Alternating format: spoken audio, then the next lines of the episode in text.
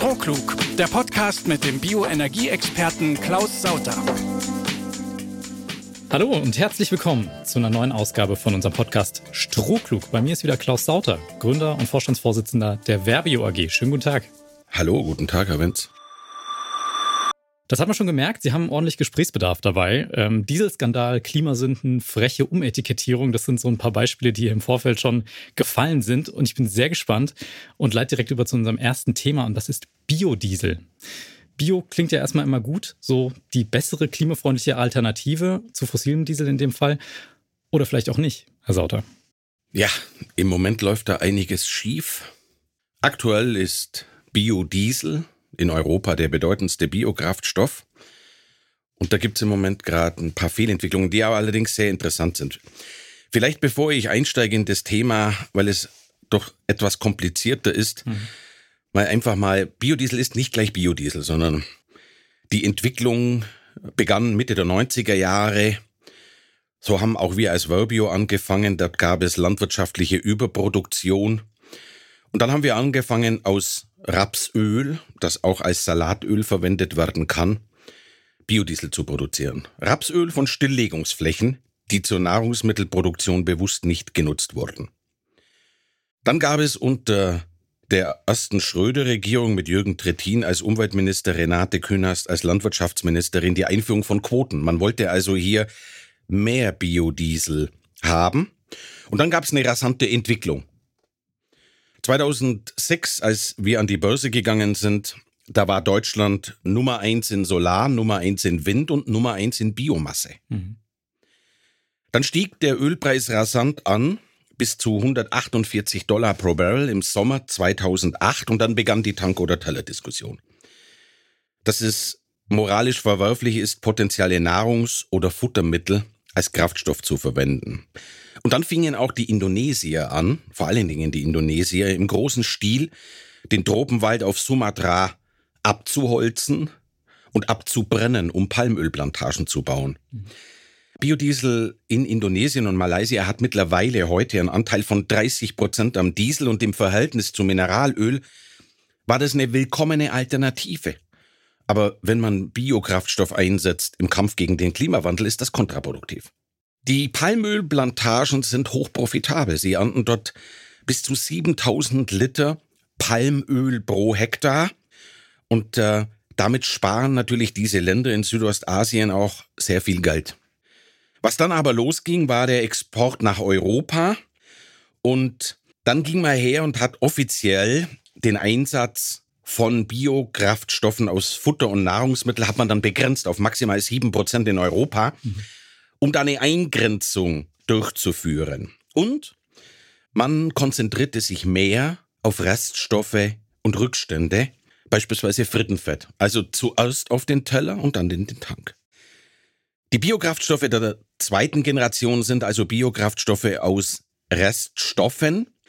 Die Chinesen haben dann also im großen Stil Palmöl aus Südostasien importiert, Biodiesel produziert und der ging dann nach Europa.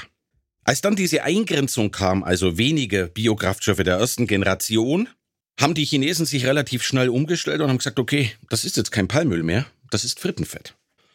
Und haben dann riesige Mengen Biodiesel aus Frittenfett, sogenanntes UCOME, Used Cooking Oil Methylester, oder aus Tierfett nach Europa exportiert. Und dann hat man sich eben 2015 in Brüssel die Frage gestellt, macht denn das eigentlich Sinn, schiffsweise Biodiesel aus Frittenfett aus China zu importieren. Das ist ja Quatsch. Und dann ist man hergegangen mit der neuen erneuerbaren Energierichtlinie 2015 und hat gesagt, okay, auch das begrenzen wir. Wir begrenzen auch, wir machen einen Deckel drauf für Biodiesel aus Frittenfett und man hat auch gesagt, Palmöl wollen wir gar nicht mehr haben in Europa. Und das soll beendet werden. In Deutschland beispielsweise ist es so, dass es ab 01.01.2023, also Biodiesel aus Palmöl, nicht mehr auf die Quote angerechnet wird. Damit kann man also im Verkehr keine Treibhausgasreduzierung erlangen. Dann ist Brüssel hergegangen und hat eine Liste gemacht. Welche Rohstoffe, welche Reststoffe sollen denn bevorzugt eingesetzt werden? Und das ist eine Rohstoffliste. Da steht zum Beispiel drauf Gülle, Mist, Stroh, Klärstamm, Reststoffe aus der Lebensmittelindustrie. Und aus diesen Rohstoffen soll also zukünftig Biokraftstoff produziert werden und die nennt man dann fortschrittliche Biokraftstoffe. Allerdings auch hier befindet sich auf dieser Rohstoffliste ein Palmölreststoff. Also auf der einen Seite Palmöl, auf der anderen Seite steht es aber de facto drauf, nur es muss als Reststoff anfallen. Ja, ein bisschen absurd. So, Verbio hatte auf diese Entwicklung damals auch reagiert und dann eben vermehrt Biomethan aus Stroh produziert. Wir haben dann Anlagen dafür gebaut und da muss man wissen, fortschrittliche Biokraftstoffe der zweiten Generation sind in ihrer Herstellung teurer als die erste Generation. Also musste man einen Anreiz schaffen.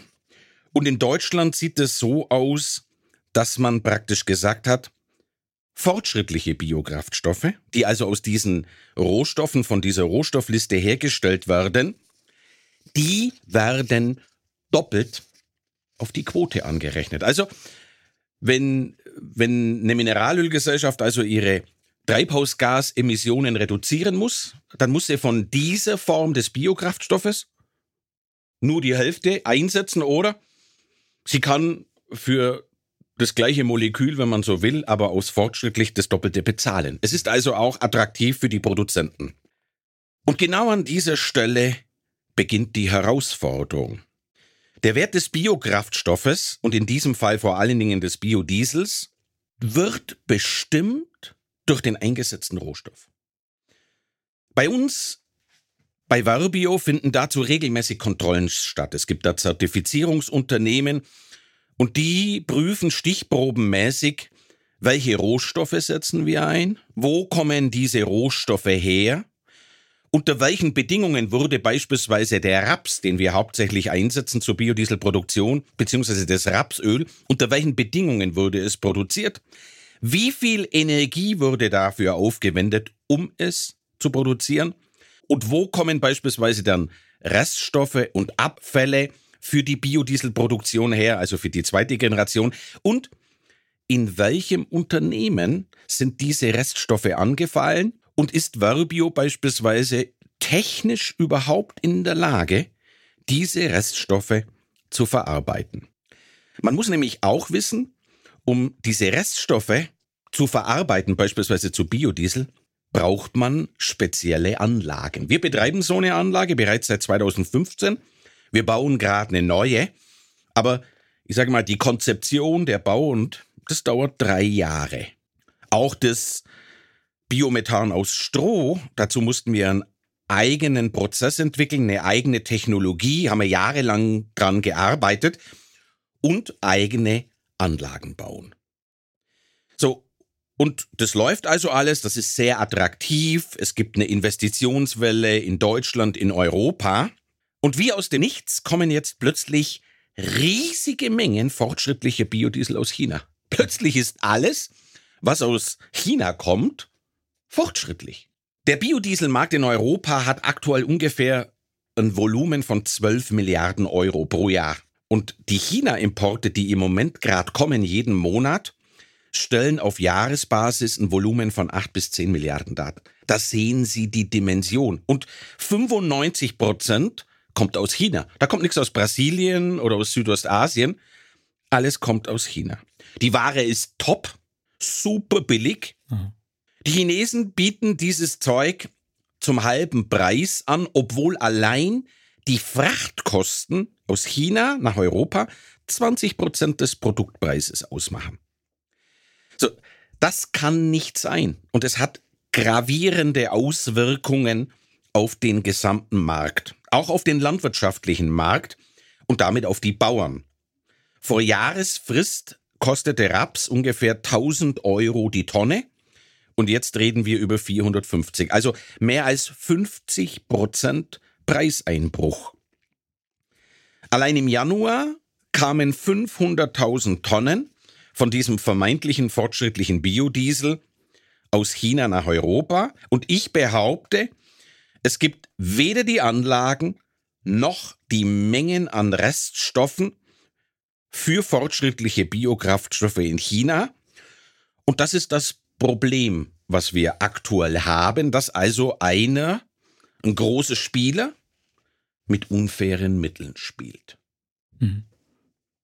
Das heißt, die Frage ist im Endeffekt, was ist eigentlich drin und wer kontrolliert am Ende denn die Qualität von diesem Diesel dann eigentlich? Genau das ist der Punkt.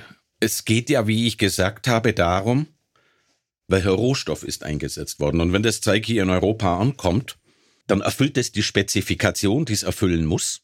Aber entscheidend ist ja, welcher Rohstoff kam zum Einsatz. Und das kann ich nur kontrollieren, indem ich nach China gehe, schaue, wo kommen die Rohstoffe und die Reststoffe vor allen Dingen her. Mhm.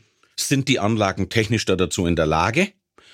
Und genau das passiert im Moment nicht. Ich meine, wir haben viel länger einen Covid-Lockdown gehabt in China wie bei uns. Da kam keiner rein, das wissen wir alle. Die, Wert, äh, die ganzen Logistikketten haben alle nicht mehr funktioniert. Und in dem Zeitraum ist auch die Prüfung vor Ort ausgeblieben. Und das ist, das ist, sagen wir mal, das eigentliche Problem. Ich muss nach China, ich muss checken, sind die Anlagen technisch in der Lage, das zu verarbeiten. Im Grunde genommen genau das Gleiche, was bei uns eigentlich hier in Deutschland auch jedes Jahr passiert. Okay, das heißt, da ist jetzt ja die Frage, wie ist es dann überhaupt aufgefallen, wenn es vor Ort nicht mehr geprüft wird? Äh, war das dann hier vor Ort ein Zufallsfund oder gibt es da sowas wie Kontrollinstanzen, die hier schon etabliert sind, um sowas zu prüfen? Also wir beobachten diese Entwicklung. Die Chinesen waren immer schon die größten Exporteure von diesen vermeintlichen Biokraftstoffen der zweiten Generation, fortschrittliche. Mhm. Und wir beobachten die Entwicklung eigentlich seit 2015. Aber es waren kleine Mengen. Es waren 30, 40, 50.000 Tonnen. Und ein großes Interesse bei den Behörden, der Sache wirklich nachzugehen, war nicht da. Mhm. Jetzt muss man sagen, ich meine, es gibt ein Zertifizierungssystem. Es ist also alles ganz genau festgelegt, aber es hat keine Konsequenzen. Und aufmerksam geworden ist der Markt eben dadurch, dass eben hier auch der Deckel eingezogen wurde für Biodiesel aus Frittenfett und aus Tierfett mhm. und das dann scharf geschaltet wurde 2022, 2023 in den jeweiligen Mitgliedstaaten, ist genau der Teil eben explodiert. Also die Optionen für die chinesischen Produzenten, die sind weggebrochen. Ich China selber, da gibt es keinen Biodieselmarkt. Das ein Großteil des Frittenfetts geht teilweise in die USA. Ein Teil ging in der Vergangenheit auch nach Europa. So, jetzt haben die Amerikaner die Daumenschrauben auch angezogen. Da wurden beispielsweise im März zwei Schiffe beschlagnahmt in New Orleans. Da hat man analysiert und haben gesagt, okay, das ist Palmöl, rohes Palmöl, das ist gar kein Frittenfett. Mhm. Und, und dann stieg der Druck und dann haben eben die Produzenten vermehrt plötzlich dann fortschrittliche Zertifikate ausgestellt und die Mengen sind einfach nun mal explodiert. 50 Prozent der Anlagen, die Altspeisefett verarbeiten, in Europa steht mittlerweile. Ich meine, das ist jetzt ein kleines bisschen die Ironie der Geschichte. Wir haben uns nie auf Frittenfett und so Zeug konzentriert. Wir haben angefangen mit Rapsöl, wir machen auch Rapsöl, wir produzieren hochwertige Nebenprodukte, wir brauchen Qualität im Input. Zum Beispiel in Ihrer Zahnpasta, die Sie verwenden, ist Glycerin von uns drin. Ah, ja. Und da haben wir Qualitätsanforderungen und die müssen wir erfüllen. Deshalb haben wir immer auf diesen Rohstoff gesetzt. Aber die Auswirkungen sind nun einfach mal gravierend. Und dann stellt man sich natürlich die Frage, die ganze Industrie in Europa, wo kommt das Zeug her? Kann das überhaupt sein? Dann geht's zu den Zertifizierern. Habt ihr das kontrolliert? Nee, konnten wir nicht, weil da war ja Lockdown. Wir können da keine Leute hinschicken und, und, und. Also, so, so kleins bisschen muss man sagen, dieses China ist im Moment das schwarze Loch der Biodieselproduktion, aber nicht, wo das Zeug verschwindet, sondern wo es rausquillt. Ah. Und jeder stellt sich die Frage, wo kommt das Zeug her? Wahnsinn. Ja, äh, wie so eine Art kleiner Krimi, ne? Also auch interessant, dass die Marktakteure da im Endeffekt dem Bösewicht so hinterherjagen müssen. Was, was wurde denn da unternommen? Ja, es wird viel zu wenig unternommen im Moment. Es wird auch ein Fehler gemacht. Ich meine, Biodiesel in Deutschland, wissen wir alle, ist nicht so sonderlich gut angesehen, politisch. Und deshalb ist, sag mal, der Druck da jetzt mal dem Ganzen nachzugehen, verhalten. Meine, man könnte ja natürlich auch sagen, Mensch, die Chinesen sind jetzt einfach cleverer wie die Europäischen. Mhm. Die haben einfach bessere Technologien, die haben das besser entwickelt und und und. Mag ja alles sein. Ich meine, es gilt die Unschuldsvermutung. Aber dann wäre es ja mal gut, dahin zu gehen und das als Zertifizierer zu prüfen. So wie sie es bei uns auch machen. Und ja. das passiert im Moment nicht, beziehungsweise es kann gar nicht passieren, weil die Chinesen keinen reinlassen. Also ist die Frage, was passiert? Mhm. Und konsequenterweise müsste man jetzt eigentlich hergehen und sagen, okay, solange wir das nicht kontrollieren können, wird dieses Zeug einfach nicht mehr angerechnet. Ganz einfach. Weil die Dimension ist ja eine viel größere. Ich meine, wir reden heute über ein bisschen Biodiesel, wo dort Betrug stattfindet. Was passiert denn jetzt irgendwann einmal mit erneuerbarem Wasserstoff? Der soll ja aus erneuerbarem Strom hergestellt werden. Mhm. Wasserstoff wird heute hauptsächlich auf Erdgasbasis hergestellt. So, das bringen morgen die Chinesen schiffsweise Wasserstoff nach Europa, den sie idealerweise aus russischem Erdgas hergestellt haben, hm. hängen einen Zettel dran und sagen, ja, das ist jetzt aus erneuerbarem Strom, den wir mit unseren Solarzellen produziert haben, hergestellt. Also auch das kann man ja nur dort nachvollziehen. Und so geht's weiter. Was ist mit CO2-armem Stahl? Was ist mit CO2-armem Aluminium? Hm. Ich meine, Stahl gibt's genug, aber wir wollen ja den haben, der CO2-arm produziert wurde. Also deshalb diese, dieser Betrug, der hier abläuft, hat die gleiche Dimension wie der Dieselskandal vor fünf Jahren. Beim Dieselskandal war es so, da wurde die Hardware, da wurden die Motoren manipuliert.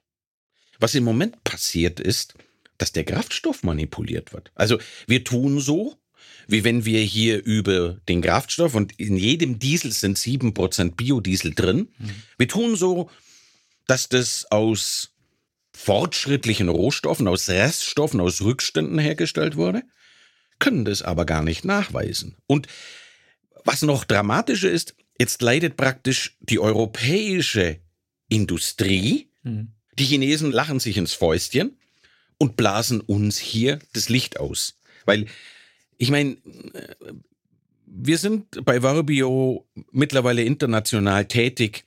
Wir kennen den US-amerikanischen Markt, das ist der größte der Welt. Wir wissen, wo wir technologisch stehen. Mhm. Vor den Chinesen haben wir keine Angst. Aber selbst wenn das so wäre, dann müssen wir das hinnehmen. Aber da ist nichts. Und was wir jetzt eigentlich fordern, ist, dass die ganze Geschichte Konsequenzen hat. Wir haben auf der einen Seite die Produzenten, mhm. Und auf der anderen Seite haben wir die Hehler, weil irgendjemand muss ja das Zeug kaufen. Und wenn ich sage, das hat die gleiche Dimension wie der Dieselskandal, dann haben wir da heute die Quotenverpflichteten, also all diejenigen, die Diesel und Benzin in Verkehr bringen, die verpflichtet sind, die Treibhausgase zu reduzieren. Mhm. Und die bedienen sich jetzt an diesem Zeug. Die wissen genau, dass das nicht sauber ist. Aber da kommt hier in Brüssel ein Schiff an mit einem Zertifikat und dann sagen die, hier steht drauf, das ist Reststoff. Äh, Fettabscheiderückstände. Hm. Und das kriegen wir doppelt angerechnet. Und wenn Sie zum Beispiel zu mir kommen und sagen, ich habe bei Ihnen im Juni 2019 einen Zug Biodiesel gekauft, sagen Sie mir doch, wo kommt der Rohstoff her? Dann sage ich Ihnen morgen die Blutgruppe und die Schuhgröße von dem Bauern, der das Zeug angebaut hat. Mhm. Das wird von uns verlangt. In dem Beispiel der China-Importe stellt die Frage niemand. Und deshalb ist unsere Forderung die, dass man sagt, wir haben hier einen begründeten Verdacht, es gilt die Unschuldsvermutung, aber jetzt soll doch mal jeder, der dieses Zeug hier in Europa einsetzt, wenn wir es nicht in China kontrollieren können, hier die Nachweise vorliegen, vorliegen. Und ein Produzent in China, der eine weiße Weste hat, der wird ja auch überhaupt kein Problem damit haben, wenn er seinen Kunden weiterhalten will, hm. die Unterlagen vorzulegen. Der kann eine Beschreibung abgeben, wie sieht technisch meine Anlage aus, dann kann, können das hier Ingenieure prüfen. Der kann sagen, hier, das sind meine Kunden, da habe ich die Reststoffe eingesammelt, so viele Tonnen da. Alles, was wir sowieso machen müssen. Und das muss auch hier gelten. Und wir müssen die letzten zwölf Monate aufarbeiten. Genauso wie es beim Dieselskandal war. Und ich meine, was ich auch interessant finde, die Parallelität. Wo ist der Dieselskandal aufgeflogen? Es hm. war in den USA, in Kalifornien. Wo hat es die größten Konsequenzen gegeben? In den USA. Was ist den Automobilkonzernen hier in Europa passiert? De facto nichts. Ich weiß auch nicht, ob irgendeiner, ich meine, die größten Mengen an Fahrzeugen für den chinesischen Markt produziert Volkswagen dort. Also da hat ja auch ein Dieselskandal stattgefunden. Aber so viel ich weiß, hat das in China niemand interessiert. Ich verstehe auch ein Stück weit den Chinesen. Es geht um wahnsinnig viel Geld.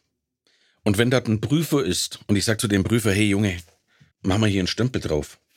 Dann sagt er zu mir, Mensch, du hast ja Palmöl eingesetzt. Dann sagt er, ja, das ist unwichtig. Hm. Schreib einfach drauf, das war Frittenfett. Ich meine, aus einem hochwertigen Rohstoff einen minderwertigen zu machen, aus dieser chinesischen Denkwelt, da ist ja nichts Verwerfliches. Andersrum wäre es schlimmer. Der kann das ja gar nicht nachvollziehen, was wir für eine Denke haben. Aber die Konsequenzen sind halt gravierend. Das Unrechtsbewusstsein da ist nicht, in, in China dürfte dafür nicht vorhanden sein. Umso schlimmer ist es ja für die Abnehmer in Europa. Und da müssen jetzt einfach Konsequenzen folgen und vor allen Dingen, wir müssen jetzt auch Barrieren einziehen. Weil im Moment laufen wir wirklich Gefahr, dass ein Großteil der Frittenfett verarbeitenden und auch reststoffverarbeitenden Biodieselproduzenten in Europa, dass die jetzt pleite gehen. Dass wir also diesen Teil der Wertschöpfungskette, genauso wie sie bei Solar und Wind, dass wir das an die Chinesen verlieren. Und ich meine, dass, dass da gar nicht reagiert wird, verstehe ich auch insoweit nicht, weil ich meine, ich lese ja auch Zeitungen und da heißt es immer, ja, wir müssen jetzt unabhängiger werden nach den Erfahrungen mit den Russen aus dem Ukraine-Krieg. Mhm. Jetzt machen wir, was äh, Biokraftstoffe betrifft, wieder den gleichen Fehler. Dabei müssen wir den ja gar nicht machen. Wir haben ja lokale Produktion, wir sind auch technologisch ganz weit vorne. Aber wenn einer eben falsch spielt und ein vermeintlich minderwertiges Produkt als höherwertigeres verkauft, und da passiert nichts, dann haben wir hier eben keine Fairness und das führt de facto dazu, dass die Wirtschaftsgrundlage entzogen wird und dann musst du deinen Laden zusparen. Mhm. Und wie gesagt, ich möchte auch immer darauf hinweisen, die Dimensionen, die das Ganze hat. Heute ist es nur der Biodiesel, morgen ist es der Stahl, das Aluminium, Chemikalien. Auch dort, wenn wir unsere Industrie in Europa umstellen, auch in Deutschland, und die und einfordern, dass die CO2 armer, armer arbeiten. Und dann kommen die Chinesen mit Fake-Chemikalien hier rein oder Fake-Stahl, Fake-Aluminium. Dann blasen wir hier der Industrie das Licht aus und erhöhen die Abhängigkeit zusätzlich. Also dieses Ding hat die gleiche Sprengkraft wie der Dieselskandal. Dieses Mal ist eben nicht die Hardware, sondern dieses Mal ist der Kraftstoff betroffen und Brüssel, Berlin muss eigentlich mit aller Härte dagegen vorgehen. Ja. Das, was Sie sagen, heißt ja im Endeffekt, die Chinesen könnten uns praktisch alles verkaufen, weil wir gucken ja sowieso nicht so genau hin. Und ähm, das ist auch was, wo jetzt mittlerweile auch äh, Journalisten darauf aufmerksam geworden sind. Also die Zeit hat vier Unternehmen um eine Stellungnahme gebeten äh, und da auch Erkenntnisse schon veröffentlicht. Der Großteil dieser Unternehmen weist Vorwürfe zurück. Ein Unternehmen antwortet gar nicht. Und wenn man das liest, dann scheint sich aber ein Verdacht gegen ein bestimmtes südchinesisches Unternehmen zu erhärten. Und da wird es dann wirklich ein bisschen skandalös. Dieses Unternehmen, das weist die Mineralölkonzerne, zum Beispiel Shell und BP, als Kunden aus. Also große Player auch hier aus Europa. Ja. Ich meine, der Dieselskandal war Volkswagen. Ja. Das waren mal die größten Autobauer der Welt. Namhafte Unternehmen und genau hier dasselbe. Mhm. Deshalb spreche ich ja auch von Hehlerei. Nur das Interessante bei der Geschichte ist eben, es hat keine Konsequenzen. Mhm. Weil, wenn Sie ein Mineralunternehmen sind und Sie müssen also Biokraftstoffe einsetzen, gesetzeswegen, dann dürfen Sie darauf vertrauen, dass die Ware, die Sie kaufen, so hergestellt wurde, wie es auf diesem Zertifikat steht. Stellen Sie sich vor, ich gebe Ihnen einen 50-Euro-Schein hm. und mit einem Augenzwinkern sage ich Ihnen, das ist eine Blüte, aber die ist gut gemacht. Dann gehen Sie in den Laden, kaufen mit den 50 Euro ein. Sie werden erwischt, gehen Sie und ich in den Knast wegen 50 Euro. Jetzt kommt hier ein Schiff an mit 50.000 Tonnen von diesem fritten Biodiesel nicht 50 Euro, sondern 50 Millionen Waren wert. Wow. Und dann ist ein Zettel ein Zertifikat, der bestätigt, der Rohstoff zur Herstellung war Fettabscheiderückstand. Mhm. Sie setzen das ein, erfüllen ihre Quote. Eine Woche später stellt sich raus, die Firma in China hat betrogen. Was passiert? Nichts. Sie können sich hinstellen, können sagen, ich vertraue auf diesen Zettel. Also mir als Abnehmer kann nichts passieren. Ihnen passiert nichts. Wobei, wenn man die Regelung liest im Gesetz, dann ist es kein Freifahrtschein. Mhm. Aber auch hier scheuen sich die Behörden, Konsequenzen zu ziehen. Sie scheuen sich. Mhm. Sie setzen nicht die gleiche Maßstäbe ein für diese Importe wie für europäische Produzenten. Und, und deshalb geht das munter weiter. Das geht munter weiter. Und wir sind der Auffassung, dass also diese Regelung im Gesetz durchaus die Möglichkeit eröffnet, eben zu sagen, ja, wir haben einen begründeten Verdacht. Mhm. Ich meine, die Staatsanwaltschaft sei eingeschaltet worden. Was will denn die Staatsanwaltschaft da ermitteln? Ich meine, glauben Sie, dass die Chinesen auf eine Amtshilfe anfragen, der Staatsanwaltschaft in Braunschweig antworten? Die lachen sich doch tot. Ja. Also, das sind lauter so Nebelkerzen, die ja auch der Presse entgegengehalten wurden. Ich meine, es war ja nicht nur die Zeit, es war ein Artikel im Handelsblatt, es war ein Artikel im Fokus. Das, das Thema hm. kocht schon langsam hoch, aber dann gibt es eben die beruhigenden Floskeln, ja, ja, wir haben die Staatsanwaltschaft eingeschaltet. Das bringt gar nichts. Hm. Sondern schmerzhaft wird es in dem Moment, wo man sagt, pass auf, die Mengen, die die letzten zwölf Monate gekommen sind, da machen wir überall einen roten Punkt hin. Und dann sagen wir, jawohl, es gilt die Unschutzvermutung. Aber weil wir einen begründeten Verdacht haben, wollen wir von dir Quotenverpflichtete. Von dir Mineralölgesellschaft wollen wir jetzt einen vertieften Nachweis. Nach China können wir nicht. Du hast Ware gekauft. Es gibt zwei Möglichkeiten. Wir machen einfach einen roten Strich durch und sagen, nee, weil wir können es nicht kontrollieren und es gibt einen begründeten Verdacht. Oder wir geben dir die Chance, dass du jetzt den Nachweis erbringst. Und so muss es sein, weil ansonsten lassen sie uns Biodiesel aus China importieren. Ist ein Riesengeschäft, macht Riesenspaß. Machen wir einmal so ein Schiff mit 50.000 Tonnen nochmal ausgesagt. Es ist gut, dass das im Moment passiert, weil es die Tragweite zeigt. Es ist erschreckend, vielleicht eben, weil es nur der Biodiesel ist, es ist erschreckend, dass niemand drauf reagiert. Hm. Amerika hat drauf reagiert, da kommt kaum noch was an. Die Amerikaner haben die Daumenschrauben angezogen. Warum müssen wir immer erst mal warten, dass die Amis irgendwas machen? Ich meine, die Naivität sollte doch irgendwann einmal auch bei uns zu Ende gehen. Ja. Es ist ja auch so, im Endeffekt geht es ja jetzt auch nicht um irgendwelche Büroklammern oder so, sondern es geht ja um mehrere Zukunftsthemen. Es geht um Klimakrise, es geht um fossile Brennstoffe. Palmöl ist jetzt auch kein Thema, was besonders unkritisch gesehen wird. Das ist doch eine Branche oder ein, oder ein Feld, das muss doch reguliert und kontrolliert sein in irgendeiner Form. Also sehen Sie da Lücken oder ist das einfach komplett, wird es einfach schleifen gelassen komplett? Ich sehe, grundsätzlich sehe ich keine Lücke. Wenn das was das Zertifizierungssystem, diese Kontrollen sind ja alle vorgesehen. Mhm. Wir müssen ja die Nachweise vorlegen und das ist ein gutes System. Aber ich muss natürlich auch in der Lage sein, das zu kontrollieren. Stellen Sie sich mal vor, Sie erfahren morgen, dass die Stadt Leipzig für drei Monate alle Politessen in Urlaub schickt.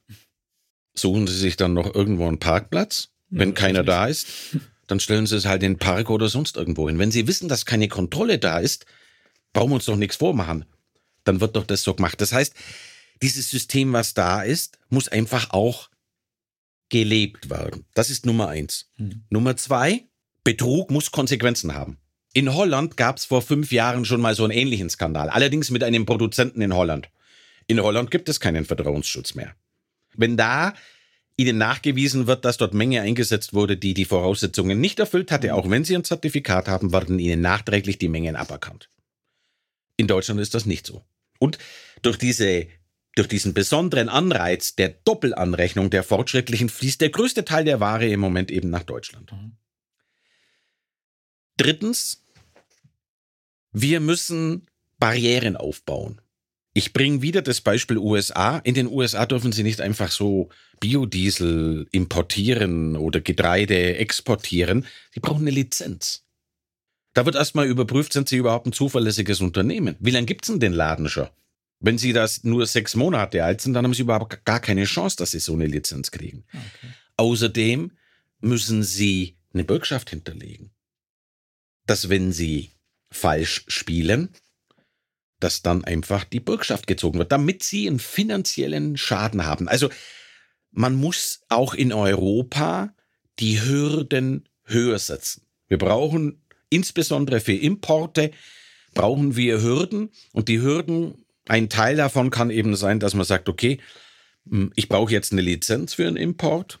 Ich muss nachweisen, dass ich alle Voraussetzungen erfülle. Ich muss Geld hinterlegen, eine Bürgschaft, wo dann, wenn sich herausstellt, dass es nicht sauber lief, ich einen finanziellen Schaden habe.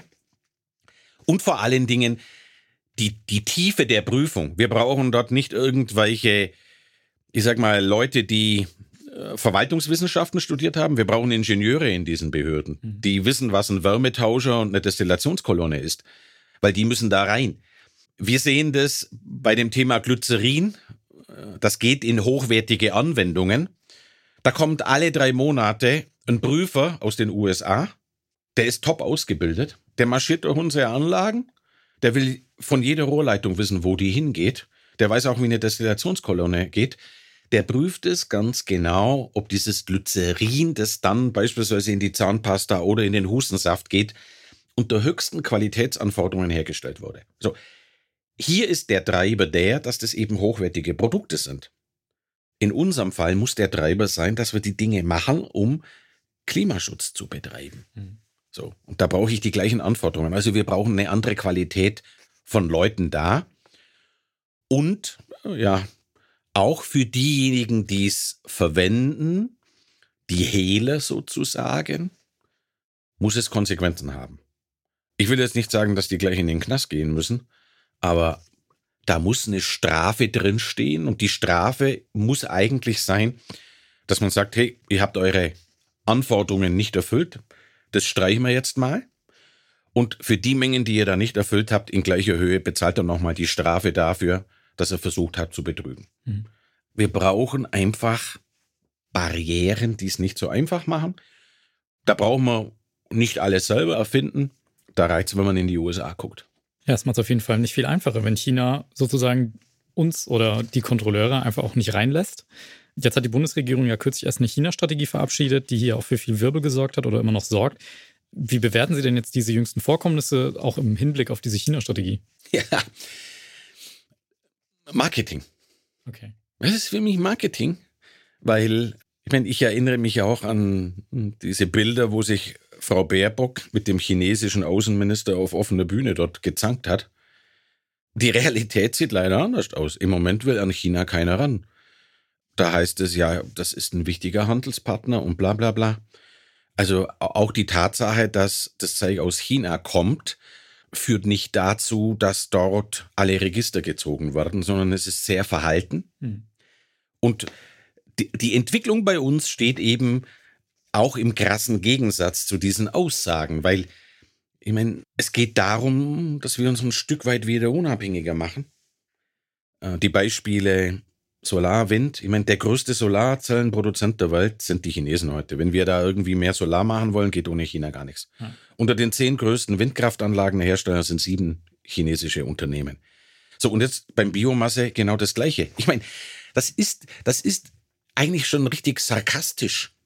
Auf der einen Seite will Frau Lemke, dass wir weniger Biokraftstoffe der ersten Generation, also das Rapsöl, einsetzen. Mhm. Jetzt wird dort mehr mit Frittenfett gemacht. Aufgrund dieser Fehlentwicklungen gehen aber diese europäischen Wertschöpfungsketten kaputt. Ich meine, sie müssen ja dieses Frittenfett auch einsammeln. Wenn sich das nicht mehr rechnet, holt beim McDonalds niemand mehr das Frittenfett ab, weil was soll ich denn mit dem Zeug machen? Also hier trocknet auch eine ganze Industrie wieder aus. Und der Profiteur sind ein Stück weit wir. Weil okay. wir sind bei Thema Rapsöl geblieben. Gut, der Bauer leidet im Moment, weil er nur noch die Hälfte für einen Raps kriegt, aber für uns ist es natürlich auch billiger geworden. Hm. Ich würde mal mal sagen, aktuell sind schon wir diejenigen, die am wenigsten leiden. Aber es ändert ja nichts an der Tatsache, dass diese China-Strategie ja bewusst oder uns allen klar machen sollte, dass wir uns nicht so blindlings auf die verlassen, wieder eigene Wertschöpfungsketten aufbauen. Und in diesem speziellen Beispiel, das, was ich jetzt da gerade die letzte halbe Stunde erklärt habe, passiert genau das Gegenteil. Hm. Sie können das selber werten, wie Sie sehen wollen. Das, was ich hier erzähle, das sind Fakten. ich habe auch mit Leuten aus den Ministerien telefoniert, dann sagen die zu mir, ja, bringen Sie doch einen Beweis. Da sage ich, was soll ich jetzt machen? Soll ich nach China fliegen? Den Typ, der den Zettel ausgestellt hat, nach Europa bringen? Bei euch dann vor einen Staatsanwalt setzen und den wollt ihr dann vernehmen? Hey, es geht nicht. Den konkreten Beweis kannst du nur bekommen, wenn du da vor Ort hingehst. Du kannst da aber nicht hin, also muss ich doch einfach bloß sagen, okay, wenn das so nicht möglich ist, wir sind gecornert, dann findet der Import eben nicht mehr statt. Was glauben Sie, wie schnell das geht, dass wir Unterlagen kriegen, wenn man jetzt einfach sagt, China, stopp. Alle seriösen Produzenten, die es durchaus gibt in China, die werden sofort auf der Matte stehen und hier in Berlin vor einem Auswärtigen Amt oder vor einem BMU ihre Zettel mitbringen und sagen, was wollt ihr haben. Das heißt, das wäre das Druckmittel, was das man im Endeffekt ganz klar, ja. ganz klar. Aber das wird nicht angewendet, weil es eben China ist. Hm. Wenn wir uns das jetzt anschauen, ich meine, es geht ja, wie wir schon gesagt haben, jetzt hier auch um Themen wie Klimakrise, unsere Energiewende, alles, was da dranhängt. Und wenn man sich das mal von einer erweiterten Perspektive anschaut, also was können denn die EU und Deutschland konkret tun? Was muss denn passieren in diesen Themen? Also die Dimension ist gewaltig, weil sie wird auch alle anderen Bereiche, Stahl, Aluminium, hm. Chemie, erneuerbarer Wasserstoff, wird das alles betreffen, weil jedes von diesen Produkten hat einen fossilen Bruder. Und wir brauchen jetzt einfach konkrete Regeln, auch für diese Bereiche. Es muss Konsequenzen haben, sie müssen konsequent angewendet werden. Und ich glaube auch bei dem Stück Import muss man das nochmal etwas anders qualifizieren, definieren, weil wir haben in den letzten 18 Monaten gelernt, wie wichtig lokale Wertschöpfungsketten sind. Ja. Dass der Preis der Importware nicht das alleinige Kriterium sein darf, sondern, und da muss man sagen, da war die Politik in den 70er, 80er Jahren eigentlich viel klüger, weil da hat man das Thema, insbesondere Energie, immer als kritisches Thema gesehen und hat gesagt, einen gewissen Teil Eigenproduktion, einen gewissen Teil Unabhängigkeit, den müssen wir haben.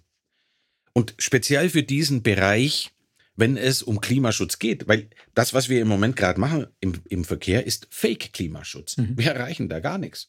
Und da brauchen wir einfach einen anderen Fokus. Nicht nur irgendwie, ich meine, jetzt, heute steht in der Zeitung wieder, die Wasserstoffstrategie, das wurde jetzt erhöht und, und, und. Ja, gut, okay, das sind alles die Ziele, aber wie wollen wir denn da hinkommen? Zum einen konkret, wie wollen wir hinkommen? Was motiviert die Firmen da zu investieren? Und wie stellen wir sicher, dass diese Produkte, die mehr kosten werden, auch so hergestellt wurden, dass diese Mehrkosten gerechtfertigt sind?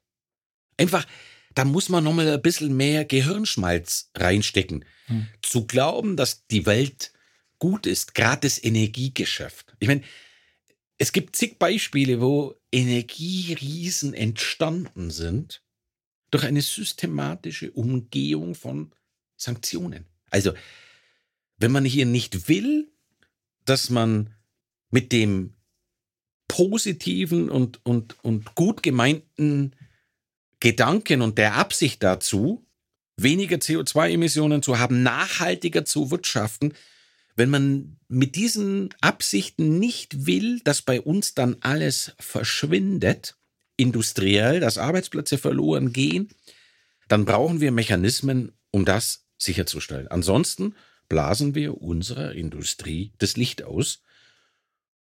Und deshalb sage ich, es ist gut, dass das im Moment gerade mit dem Biodiesel passiert. Es zeigt, mit welcher Brutalität dort der Markt vorgeht, der Markt handelt, hm. unter Beteiligung namhafter börsennotierter Mineralölkonzerne weltweit agieren, die spielen da mit. Und daran sieht man die Brutalität, dass hier gibt es keine Moral, sondern es geht ums Geld. Und wenn ich keine Sanktionen zu erwarten habe, dann ziehe ich das durch. Und das passiert im Moment. Und das wird uns in den anderen Bereichen auch alles passieren. Man muss einfach politisch auch erkennen, dass man knallharte Regeln braucht und diese knallharten Regeln, die müssen umgesetzt werden. Und es darf nicht sein, wie es heute aktuell passiert, dass ich für einen lokalen deutschen europäischen Produzent härtere Regeln anwende, wie für das Zeug, was importiert wird. Herr Sauter, vielen, vielen Dank. Sehr komplexe Materie und umso hilfreichere Einordnung auf jeden Fall. Ich denke, das behalten wir alle mal gut im Blick, wie sich da weiterentwickelt und äh, gut zu wissen auf jeden Fall, dass Verbio da gut aufgestellt ist und wir uns heute schon aufs nächste Gespräch freuen können. Vielen, vielen Dank. Vielen Dank. Und vielen Dank auch an unsere Hörerinnen und Hörer. Bis zum nächsten Mal zu einer neuen Ausgabe von Strohklug. Zu finden auf Apple Podcasts, Deezer, Google Podcasts, Spotify und im Web auf strohklug.de.